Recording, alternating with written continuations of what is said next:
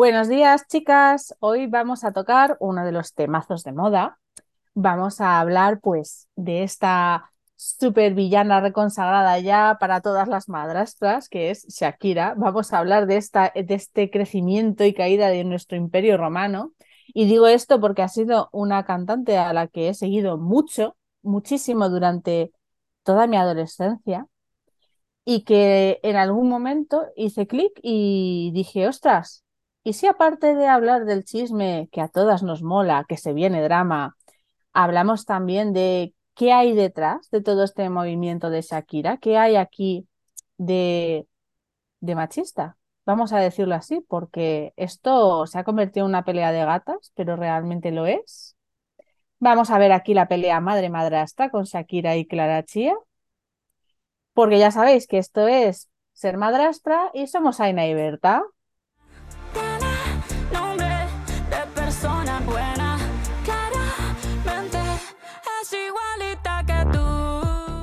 ¿Te acuerdas, Berta, que hice cuando salió la canción? Hice una newsletter para las chicas que se llamaba Patipas como tú, porque es que había que reírse, había que reírse de aquello. Em, fue un shock, aunque tú dices que, o sea, aquí hay que decirlo, Berta se ha puesto al día adrede para estar on fire en este, post, en este podcast. Ese día me lo descubriste tú, me descubriste tú lo de la canción, porque yo vivo así un poco en los muños de, de Yupi y me pareció súper interesante que acogieras esa parte, de decir, pero esto que todos estamos cantando, mis hijos, o sea, mi hijo, mi hijastro y el otro niño que tengo en crianza compartida, los tres cantando esta canción a full, estamos todos cantando esto, pero ¿cuál es el mensaje que hay de fondo? O sea, nosotras que tratamos de ponernos siempre, como tú dices, las gafas de la madrastridad, ¿cuál es el mensaje que estamos cantando? Y me impactó un montón cuando hiciste esa news y cuando me comentaste lo que estaba pasando. Sí, porque mm, a mis hijastros como que les, les llamaba mucho Shakira. La verdad es que Shakira siempre ha estado mucho junto con Lady Gaga en mi coche. Y entonces íbamos ahí cantando y tal, y, de pronto sonó eh, hace un tiempo la canción esta, la de Te felicito, y fue como, pues, oh, no sé, me sonaba una canción más de desamor, yo que estaba todavía ahí un poco, que no me estaba enterando de que iba la vaina, y los tíos la cantaban ahí tal, tal, no sé qué. Y luego de pronto salió la de Bizarrap que yo, os lo digo ya aquí, lo reconozco, yo esa canción me la he metido por el culo. O sea, la he escuchado muchísimo porque el ritmo me encanta. Es que las sesiones de Bizarra me encantan. Esto es, em, es un pecado que tengo, o sea, es un, placer pecaminoso que tengo, me encantan. Y resulta que yo cuando la escuché me quedé un poco en shock. En plan de, hostia, esto es bailongo, esto está muy guay, eh, pero esto a la vez está rozando el mal gusto, ¿no? Empecé a ver ahí una, una cantidad de mensajes subliminales que fue como, oh, nos, estaremos aquí metiéndonos en un terreno pantanoso, ¿no? O sea, sabéis todas que nos estáis oyendo cuáles son esos mensajes, ¿no? Pero lo que a mí más me llamó la atención fue em, cómo la gente la jaleaba. Es decir, como esta canción que se, llegó a convertir en un himno, es que ibas a cualquier sitio y sonaba. Y es que encima cualquier persona estaba ahí, jazz, dilo reina, no sé qué, tal, y tú. Como una canción, como un himno de empoderamiento femenino. Exacto, exacto. Sí, sí, además de una lucha encarnizada, ¿no? De sí, destrozala, destrozala. Perdón, es el wait. Mm. ¿Destroza a quién? O sea, ¿qué está pasando aquí? O sea, vamos a empezar por partes. ¿Sabéis qué te digo, Berta? Mira, esto solo se puede las gafas. con las Yo también las quiero. Esto requiere aquí como un recapitular, porque ya te digo que para mí fue como un muy breve, periodo de tiempo, fue mucho shock, que además vinieron mis hijos ahí súper, es que en casa de mamá la escuchamos un montón y bimba, bimba y tal, y me preguntan un día, oye, ¿y a ti qué te parece lo que dice? Y digo, ¿y a mí qué me tiene que parecer? ¿sabes? Fue como, mm, ya iba ahí el doble mensaje metido, ¿no? Ya iba ahí, o sea, que... tus hijastros ya se daban cuenta de que allí había chicha. Bueno, se daban cuenta o les habían informado de que mm. había chicha, ¿no? Porque podía ser una canción muy empoderante para su madre. Y digo, bueno, y a mí, ¿qué cojones me importa, no? Es como...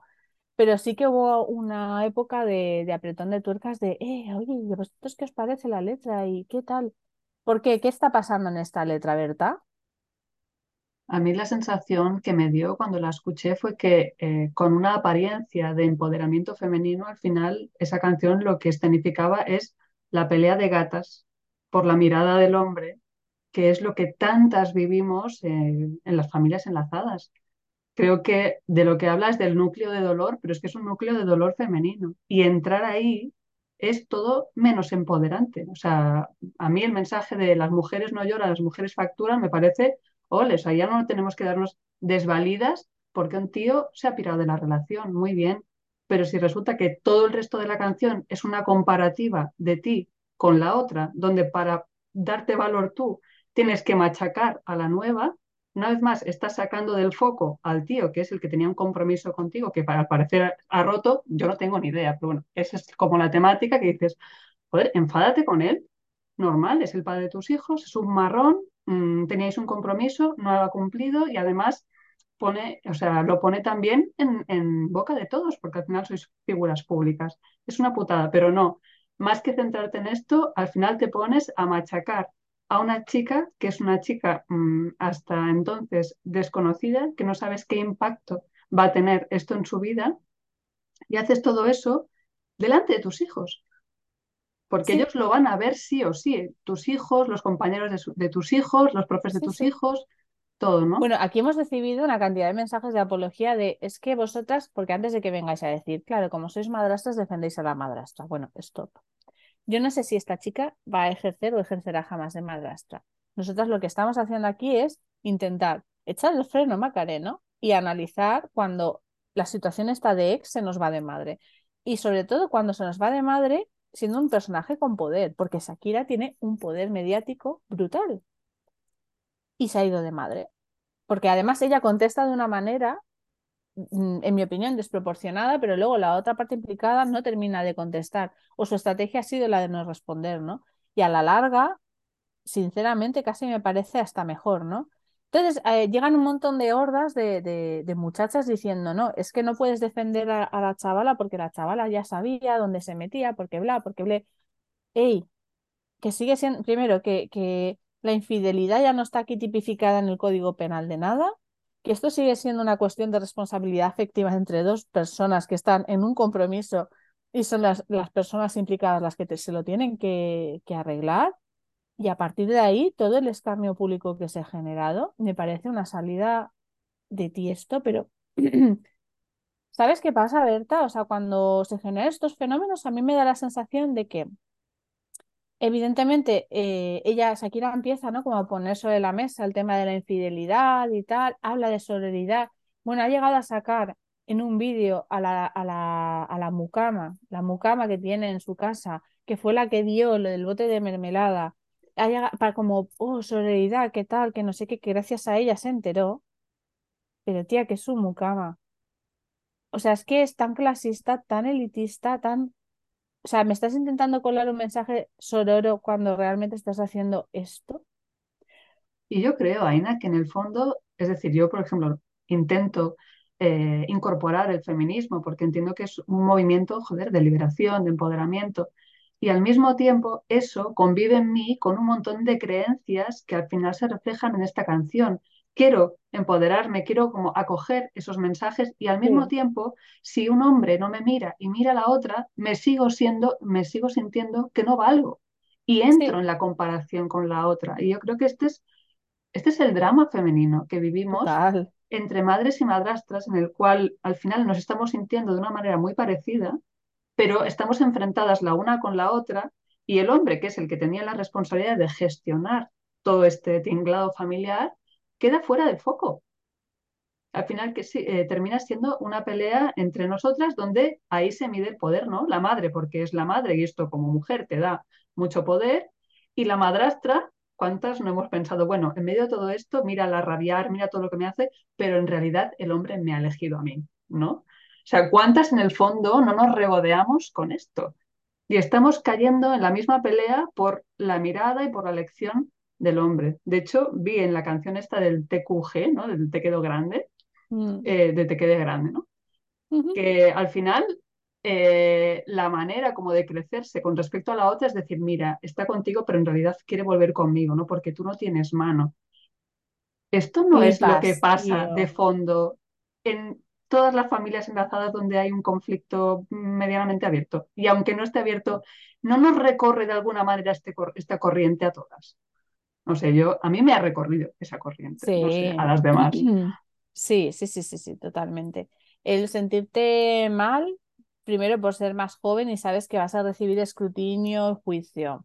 Sentirte mal porque tú no eres madre. Sentirte mal porque la no gestión de tu pareja implica, ¿no? que tú te estás comiendo una serie de marroncitos, porque aquí, perdonadme, pero eh, la persona, o sea, la persona que tendría que haber roto su compromiso, que tendría que haber informado a la otra parte, sigue siendo el hombre, ¿no? Que es el que está fuera ya de esa relación emocional. Mm. Entonces, a mí permitir que no solo la madre de sus hijos, sino su actual pareja se, vea, se vean envueltas en semejante drama familiar, ya me parece de por sí mezquino, ¿no? Lo que pasa es que, claro, nos puede el salseo, ¿no? Y nos lo llevamos a, a esas comparaciones. Hay una canción que la odio profundamente, la que tiene con Carol G, porque es que me parece repugnante, o sea, me genera rechazo. Mm. Ahí las dos apretando pechugas, estoy más buena y estoy más dura y estoy más... Yo no necesito estar ni buena ni dura para ser estupenda. Me, esa canción me generó, de, os lo digo de verdad, me generó Mm. un rechazo de, pero ¿por qué?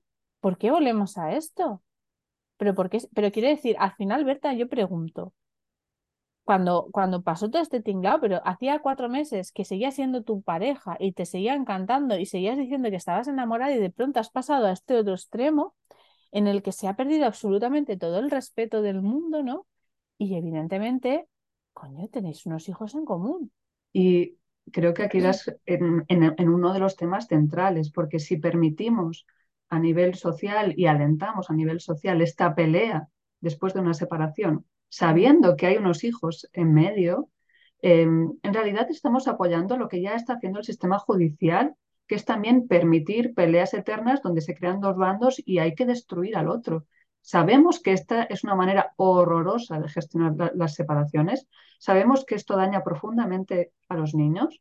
Sabemos que esto genera heridas en todos los adultos, el padre, la madre, pero también las nuevas parejas, los abuelos. Sabemos que eh, genera heridas que no se cierran y aún así seguimos alimentando estos relatos de bandos y de luchas.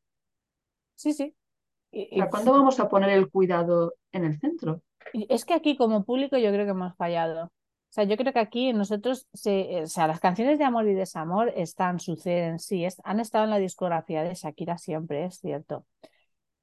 Pero nosotros como público también fallamos cuando realmente no solo las consumimos, que eso es perfectamente lícito, sino que hacemos de ello como nuestro centro. O sea, Mm, cuando yo decía lo de podemos dejar de tener relaciones parapsicológicas con la gente que no los conocemos de nada, podemos dejar de, de juzgarlos sobre si son buenas o malas personas por cuatro aspectos puntuales que a ti te parece que tal, que la realidad, la realidad es que hemos puesto este ejemplo pero Berta, o sea, nosotros no conocemos a nadie, son todos unos ricos que no tienen nada que ver con nuestra vida, ¿sabes? Estamos aquí defendiéndolos como si fuésemos a heredar su fortuna.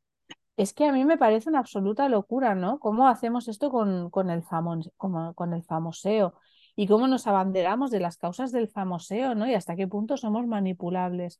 Pero claro, es que este tema nos toca porque es totalmente extrapolable a lo que pasa a muchas madrastras. Sí, y además eh, también sobre esto de tener relaciones parapsicológicas, no sé si lo has vivido tú, pero yo tuve la sensación cuando empecé la relación con mi pareja y evidentemente pues compartíamos espacios, ¿no? con, con la madre de, de mi hijastro, que la gente, aunque no seamos famosas ni nada, pero también se proyecta. se Entonces hay una serie de relatos sobre la nueva, la usurpadora, la madrastra y la pobre madre abandonada, desvalida, que tiene que levantarse todos los días para cuidar a sus hijos y tal, ¿no? La madre coraje.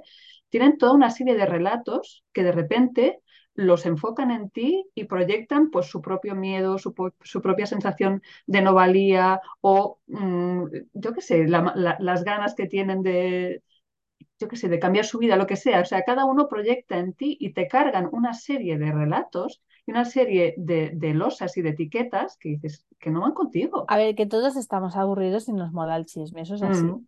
Pero yo me acuerdo, mira, una amiga mía que es que es muy crack. Ella decía, yo es que estoy harta de, de este relato que se me impone, así que nada, me voy a maquillar a tope, me voy a poner así todo buena, porque claro, el problema es que yo estoy mucho más buena que ellas, y me voy a ir así a la puerta del colegio y cuando alguien me mire le diré, que te robo el marido. se acaba la tontería, tía, cuando empiecen a mirarme así las, las amigas de la madre y de, te robo el marido. Y dice, ya verás tú cómo se acaba tal. Pero a mí esto realmente me, me produce pena, me produce pena, porque este tipo de relatos y este tipo de problemáticas son las que nos excluyen de los espacios sociales. Porque cuando, cuando estamos eh, parapsicológicamente asociándonos con Shakira o con Clara Chía o con tal, que son personas que ni nos van ni nos vienen, ¿no? Em, realmente lo que estamos haciendo es mm, establecer una conducta que luego vamos a reproducir. Vamos, porque yo, mira, fíjate, yo era pequeña, creo que era el, el primero o el segundo año que mis padres habían divorciado y estábamos en la casa del pueblo. Y claro, fue, el pueblo todo se sabe. Y fue un shock, ¿no? Porque teníamos que arreglar no sé qué, un grifo que estaba perdiendo agua y vino el fontanero y estaba mi madre en la cocina, ahí con el fontanero y el fontanero de rodillas en el suelo, tal, y le dijo, ah, señora, ¿usted que se ha divorciado no sé qué tal? Y le dijo, sí, y le dice, ¿y de quién fue la culpa? Que mi madre se queda así. El fontanero.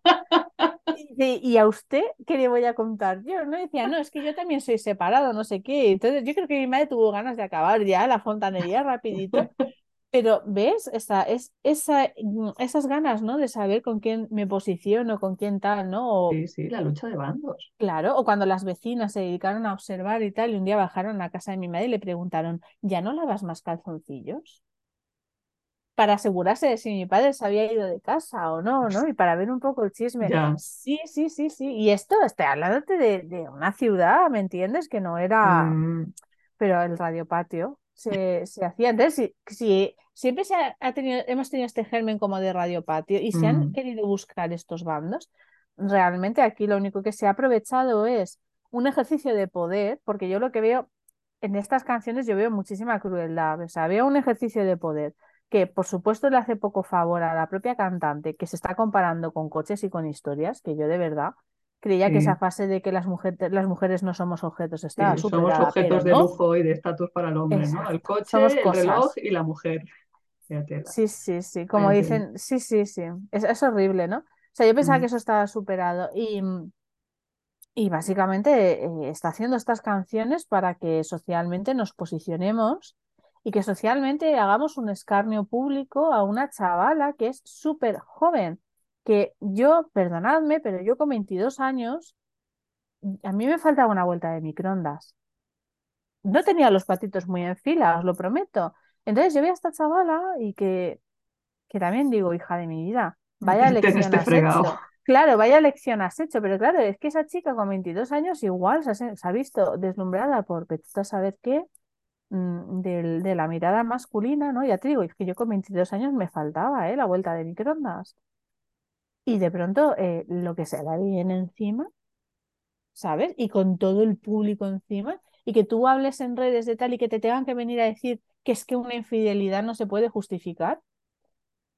Ah, pues que infidelidad, ¿de quién?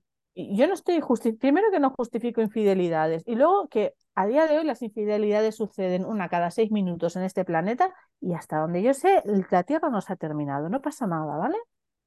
Mm sea, tenemos una carga moral todavía ahí de que es una putada, ¿eh? Quiere decir que, que, no quiero que nadie la viva, una infidelidad, pero que si te pones objetivamente a pensarlo, prefiero una infidelidad a un cáncer. Sí, bueno, y además que normalmente cuando aparece una infidelidad tiene que ver con que la relación ya no estaba funcionando probablemente. Y ahí es donde está una vez más la responsabilidad emocional de quien quiere dejar la relación. Pues en este caso sí, Piqué quería dejar la relación, oye, tu responsabilidad emocional era hablarlo con la que es tu pareja, ¿no? Antes de empezar todo este, todo este tinglado.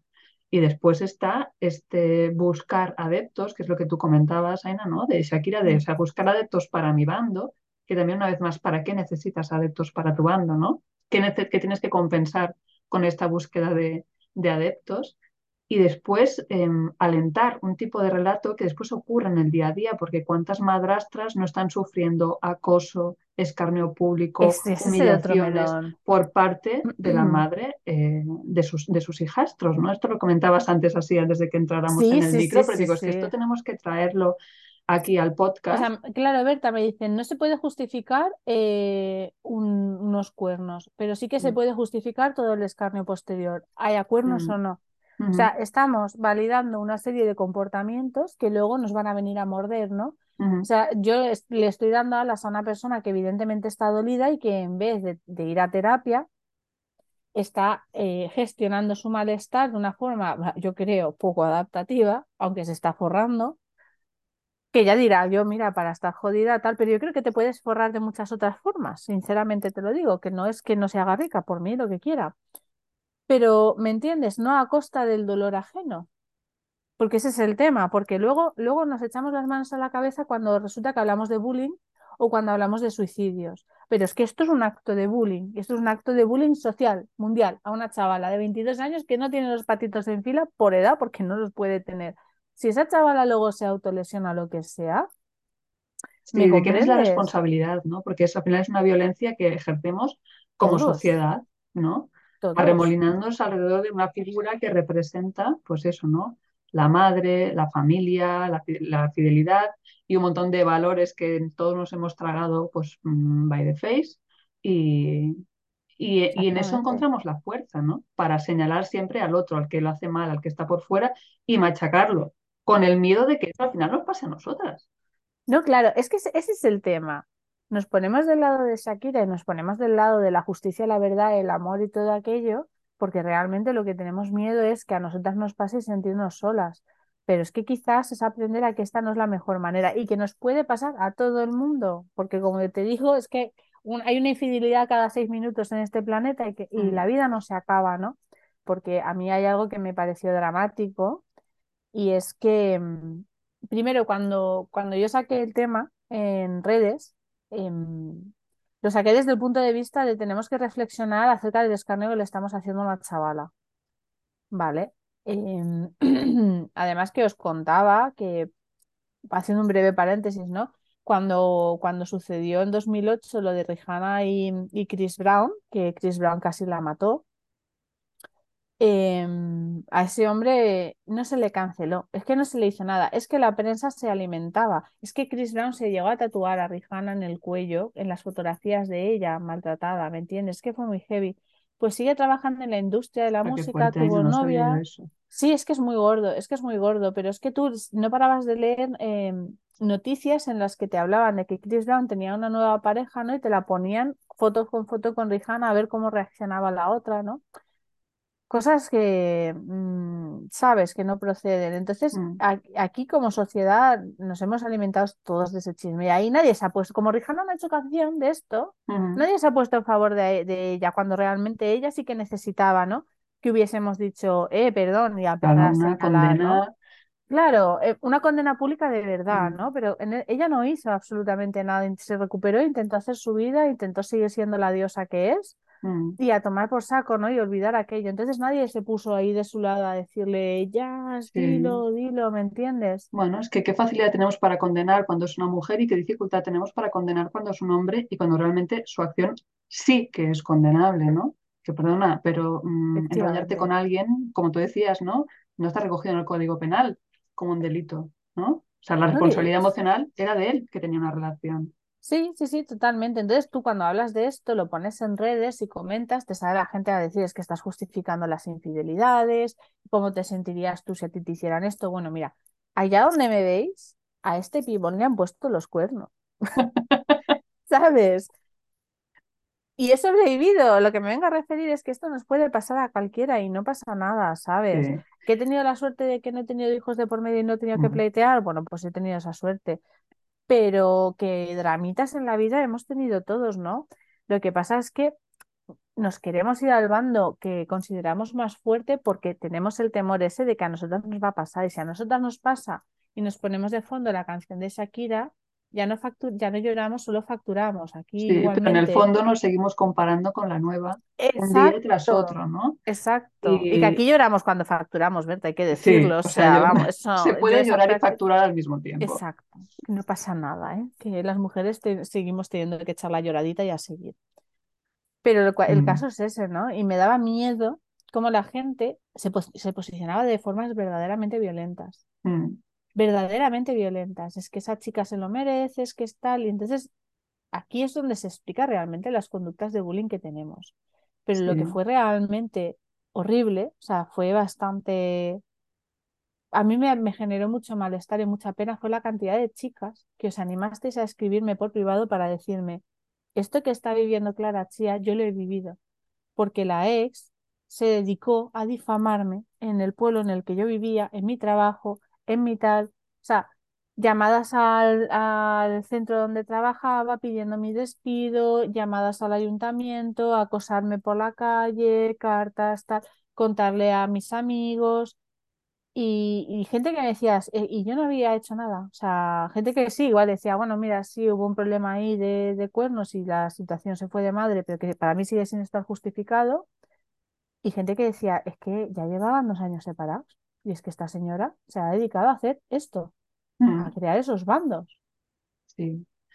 Y el dolor, es decir, no sé, mis padres están separados, los tuyos también, Aina, creo que los do- Mm, las dos hemos sido testigos del dolor de nuestras madres, ¿no? Que pasa también por la inseguridad de no haber cumplido como mujeres el rol, ¿no?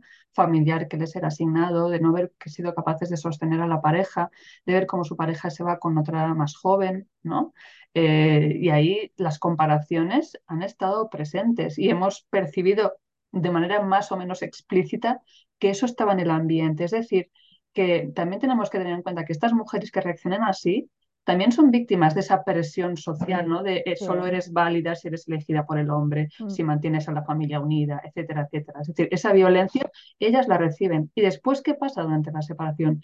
Que la transmiten a aquellas figuras que, como tú decías, tienen menos poder en el sistema que somos las madrastras, ¿no? Porque somos la otra, porque no somos madres, etcétera, y los hijos.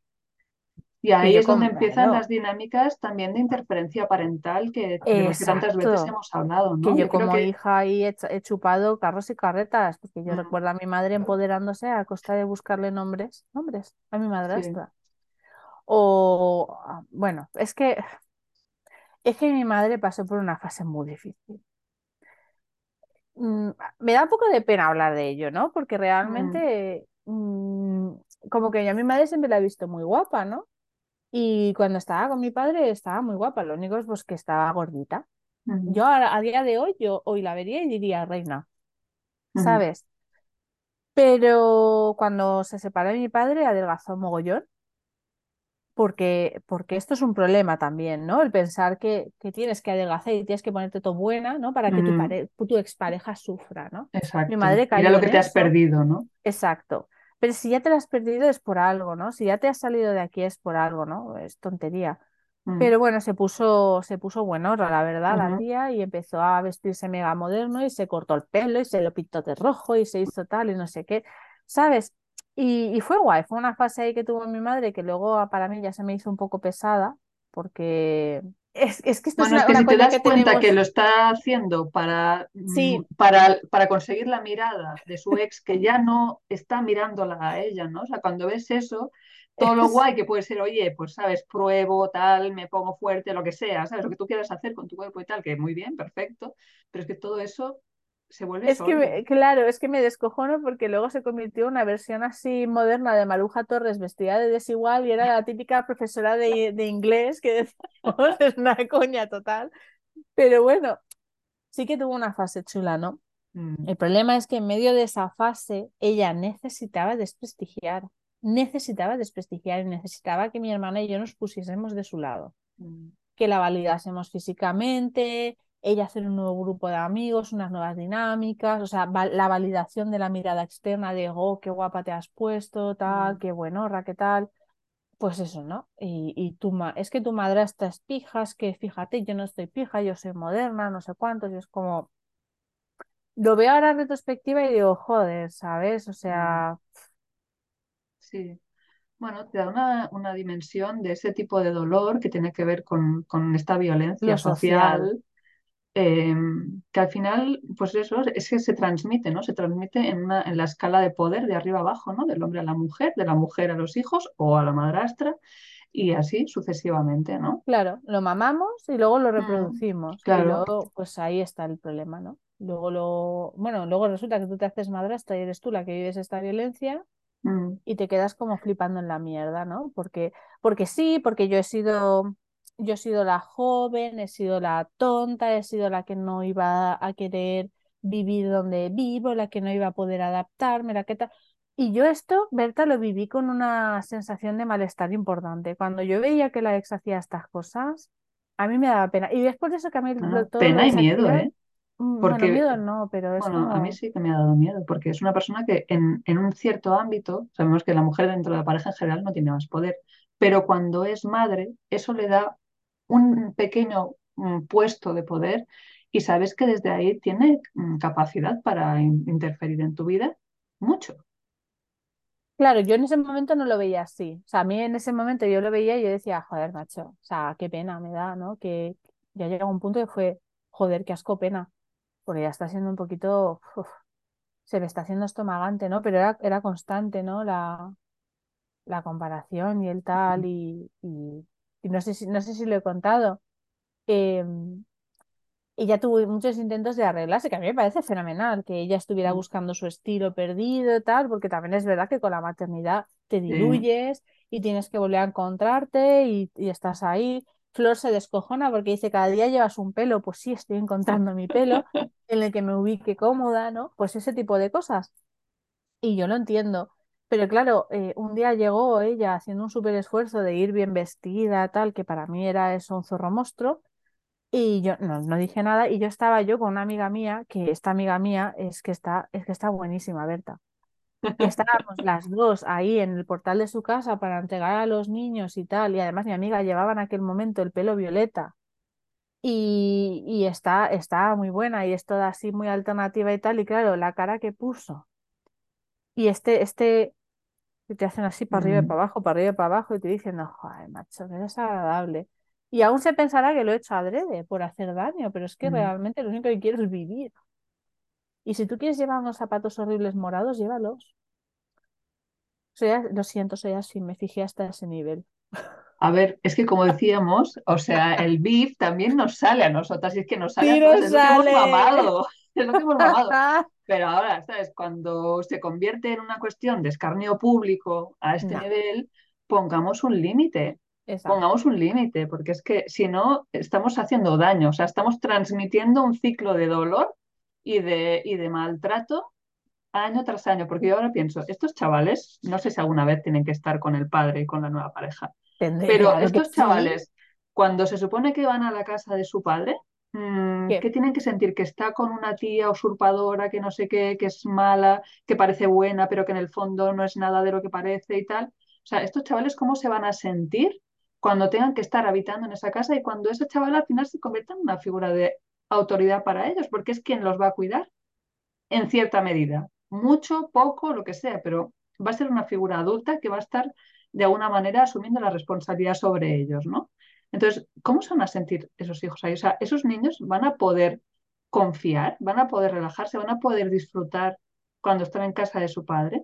No porque no tienen permiso. No van a tener permiso de su madre para hacerlo. Es que es eso, o sea, es que encima eh, cuando la madre no para de ir gala por gala diciendo, es que esta canción ha sido idea de mi hijo. Pero, punto número uno, ¿qué le está enseñando usted a su hijo? Punto número dos, ¿qué? ¿Sabes? O sea, Además es que si dices eso, ¿qué estás insinuando de cara al padre? O sea, que el hijo está inventándose canciones fastidiando al padre. O sea, estás dañando absolutamente la relación con, con- de los hijos con el padre, pero además es que como por ley, y además, bueno, pues que tiene que ser así, que los hijos, si no hay maltrato, si no hay nada, pues que pueden estar con su padre. Si tú le estás diciendo que esas figuras que en teoría les tienen que cuidar son figuras en las que no se puede confiar, estás dejando a tus hijos desamparados, internamente desamparados, cada vez que se van con su padre, ¿no? Y total. ¿Y esto quién lo defiende? O sea, así como hay mucha voz, ¿no? Defendiendo siempre a esa figura de poder, a las figuras de menos poder, ¿quién las defiende? Que son las que están más desamparadas. Y hemos hablado de la madrastra, pero de la madrastra estamos hablando nosotras, ¿no? Pero ¿quién habla de los niños? Claro. No, sí, sí, sí. O ahora cuando, cuando ha decidido también hacer escarnio público de los padres de.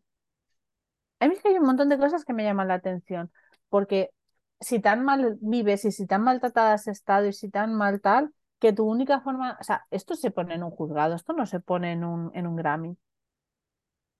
Quiero, o sea, la intencionalidad es clara. Si tú realmente has sufrido una serie de maltratos, una serie de abusos y una serie de todo, tú vas al juzgado y pones una denuncia. En el momento en que hay un divorcio, te buscas una red de apoyo, vas, pum, denuncias. Pero no vas a denunciar, vas a hacer una canción. Es decir, que no eres ninguna estúpida, sabes el daño que estás haciendo.